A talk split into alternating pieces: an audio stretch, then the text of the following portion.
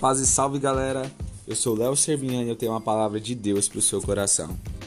Não sei onde você está, mas eu queria deixar o versículo base para nós dessa reflexão que está lá em Eclesiastes capítulo 11, versículo 9, que diz assim: Jovem, aproveite o máximo a juventude, desfrute toda essa força e vigor, siga os impulsos do seu coração, e se algo lhe parece bom, corra atrás. Mas se não se esqueça que nem tudo é permitido. Um dia você terá de responder a Deus por tudo. O tema dessa palavra diz assim: Antes que os anos mandem a cobrança. E antes que os anos mandem a cobrança, você precisa fazer três coisas que eu quero deixar frisado para você. E a última, eu quero que você ouça até o final, porque é uma chave que eu vou entregar de Deus para você e você não pode perder. A primeira chave que eu quero te entregar, nós somos jovens e nós temos força e vigor, então nós temos que gastar e queimar essa nossa única vida para Cristo.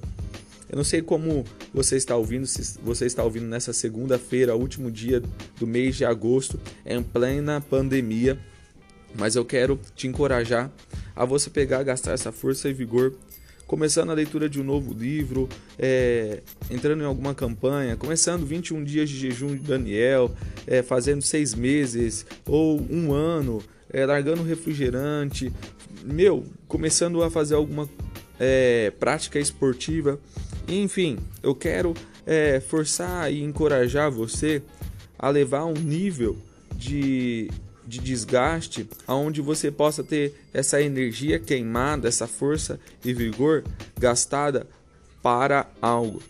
A juventude é muito boa, mas você precisa usar ela porque no próximo capítulo a gente pega e fala assim que é, o, o escritor de Eclesiastes, provavelmente Salomão, já estava desgastado com a sua vida e ele estava preocupado com tudo que estava acontecendo, porque ele viu que a juventude ia passar e a juventude passou, e ele estava preocupado porque ele já não tinha mais aquela força e vigor. E por nós temos essa força e vigor, nós precisamos hoje queimar tudo. Comece um novo empreendedorismo. É, comece a fazer algo novo, entre aí no Google, pesquisa um novo curso, é, algo da sua área que você gosta ou de forma específica no seu chamado, durma menos. É, isso eu tenho que falar a verdade para vocês, eu preciso é, fazer. Eu tenho dormido sete horas e às vezes a gente, ah, lê aquilo lá, qual é o ideal? Meu, o ideal é quando a gente tiver 50 anos, a gente olhar com os cabelos velhos, com os cabelos brancos e falar assim: "Poxa, construir algo firmado em Cristo. Eu queimei a minha vida". Segundo ponto que diz aqui é: siga os impulsos do seu coração. Antes que os anos mandem a cobrança, siga os impulsos do seu coração, mas com uma condição. A partir do momento que o seu coração foi entregue para Cristo, você pode seguir os impulsos do seu coração porque talvez nós estamos sendo direcionados por, por um coração enganoso, onde Provérbios pega e fala assim, que enganosos são é o coração do homem. E nem tudo que pode passar pelo coração do homem possa, pode ser aquilo que vem de Cristo. E como saber se é algo que vem, vem de Cristo para nós? Se você tem paz naquilo que você tem no seu impulso em coração, é algo de Cristo. Segundo ponto, básico, básico, básico. Se você poderia fazer isso em frente aos seus pais ou algo que você está pensando em frente aos seus pais, é algo que você pode é, tranquilamente fazer.